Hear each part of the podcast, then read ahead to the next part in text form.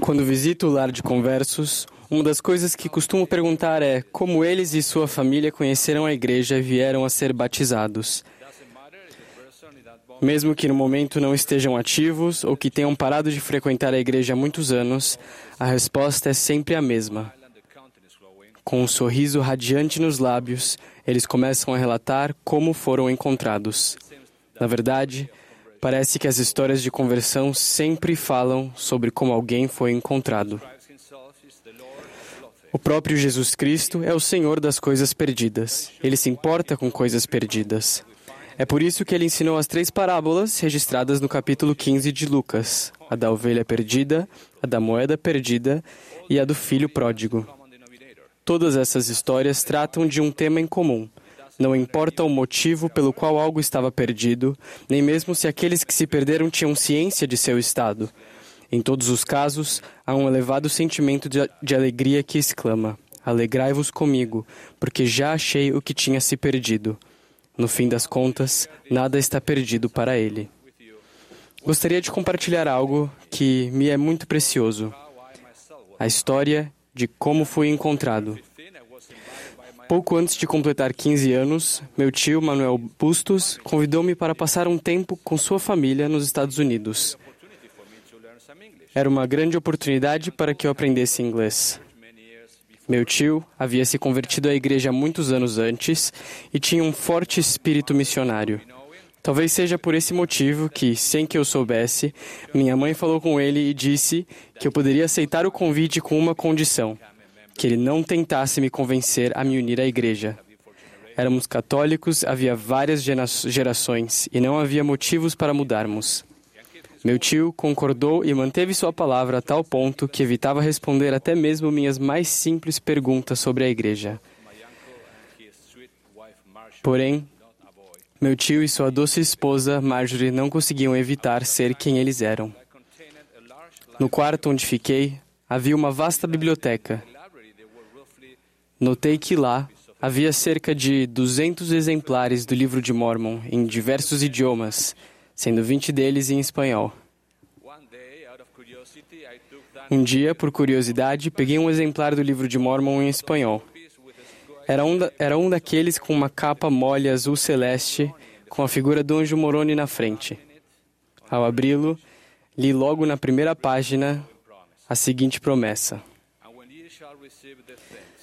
E quando receberdes estas coisas, eu vos exorto a perguntardes a Deus, o Pai Eterno, em nome de Cristo, se estas coisas não são verdadeiras. E se perguntardes com um coração sincero e com real intenção, tendo fé em Cristo, ele vos manifestará a verdade delas pelo poder do Espírito Santo. E acrescentava: E pelo poder do Espírito Santo podeis saber a verdade de todas as coisas. É difícil explicar o impacto que essas escrituras tiveram em minha mente e em meu coração. Para ser sincero, eu não estava buscando a verdade. Eu era um adolescente, estava feliz da vida, aproveitando uma nova cultura. No entanto, com aquela promessa em mente, comecei a ler o livro em segredo. Conforme lia, entendi que se quisesse usufruir daquele benefício, era melhor começar a orar.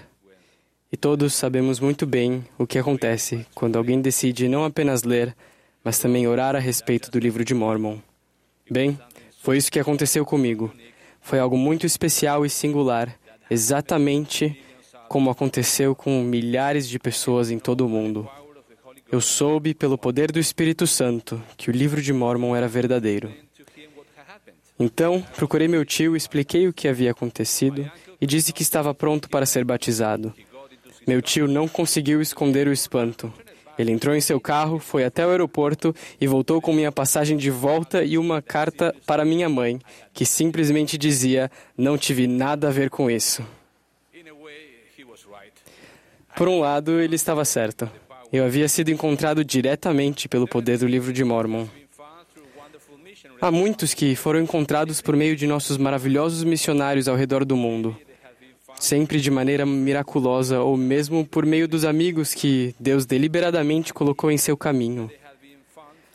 Há outros que foram encontrados por meio de alguém desta geração ou por meio de seus antepassados, qualquer que seja o caso, a fim de progredir em direção a uma verdadeira conversão pessoal, cedo ou tarde, eles terão que vivenciar o poder das verdades contidas no livro de Mormon e ser encontrados por elas. Ao mesmo tempo, precisarão tomar a decisão pessoal de se comprometerem seriamente com Deus e de se esforçarem para guardar seus mandamentos. Quando retornei para Buenos Aires, minha mãe percebeu que eu realmente queria ser batizado. Como eu tinha um espírito um tanto rebelde, em vez de me contrariar, ela usou de sabedoria. Ficou ao meu lado e, mesmo sem saber, fez uma entrevista batismal, comigo. Na verdade, acredito que a entrevista dela foi ainda mais profunda do que a dos missionários. Ela disse: Se você quer ser batizado, vou apoiá-lo. Mas primeiro, vou fazer algumas perguntas e quero que você pense bem e responda com sinceridade. Você se compromete a ir à igreja sem falta todos os domingos? Respondi que sim, que com certeza iria. Você sabe quanto tempo duram as reuniões? Respondi que sabia. Ela comentou que se eu fosse batizado, ela se certificaria de que eu fosse à igreja.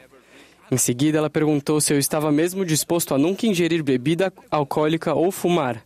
Respondi que sim, que estava disposto. Ela comentou que se eu fosse batizado, ela se certificaria de que eu cumpriria com minhas palavras. Ela então continuou e citou quase todos os mandamentos. Meu tio ligou para minha mãe e disse que não era preciso se preocupar, pois logo eu me esqueceria de tudo aquilo. Quatro anos depois, quando recebi o chamado para a missão Uruguai-Montevidéu, minha mãe ligou para o meu tio e perguntou quando exatamente eu me esqueceria de tudo aquilo. Mas, na verdade, desde que fui batizado, ela se tornou uma mãe mais feliz. Aprendi que o livro de Mormon é crucial no processo de conversão ao vivenciar em primeira mão a promessa de que, seguindo seus preceitos, o homem se aproximaria mais de Deus. Neff explicou o propósito central do livro de Mormon desta maneira: Pois trabalhamos diligentemente para escrever, a fim de persuadir nossos filhos e também nossos irmãos a acreditarem em Cristo e a reconciliarem-se com Deus e falamos de Cristo, regozijamo-nos em Cristo, pregamos a Cristo e profetizamos de Cristo, para que nossos filhos saibam em que fonte procurar a remissão de seus pecados. O livro de Mormon inteiro está imbuído deste mesmo propósito sagrado. É por isso que qualquer pessoa que se comprometer a estudá-lo sinceramente, em espírito de oração, não apenas aprenderá sobre Cristo, mas começará a aprender com Cristo. Isso acontecerá especialmente se tomarem a decisão de pôr à prova a virtude da palavra de Deus e não a rejeitarem prematuramente por causa de uma incredulidade preconceituosa ou por darem ouvidos ao que outras pessoas falam sobre algo que nunca leram. O presidente Russell M. Nelson ensinou: quando penso sobre o livro de Mormon, penso na palavra poder. As verdades contidas no livro de Mormon têm o poder de curar, confortar, restaurar, socorrer, fortalecer, consolar e alegrar nossa alma. Meu convite nesta tarde a cada um de nós é que permitamos que o poder das verdades do livro de Mormon nos encontre e nos abrace novamente, dia após dia. Não importa quanto tempo sejamos membros da igreja, à medida que buscamos diligentemente receber revelação pessoal. Isso acontecerá se nós permitirmos. Testifico solenemente que o livro de Mormon contém a plenitude do Evangelho de Jesus Cristo e que o Espírito Santo confirmará sua veracidade vez após vez a qualquer um que, com um coração sincero, buscar o conhecimento para a salvação de sua alma. Em nome de Jesus Cristo. Amém. Thank you.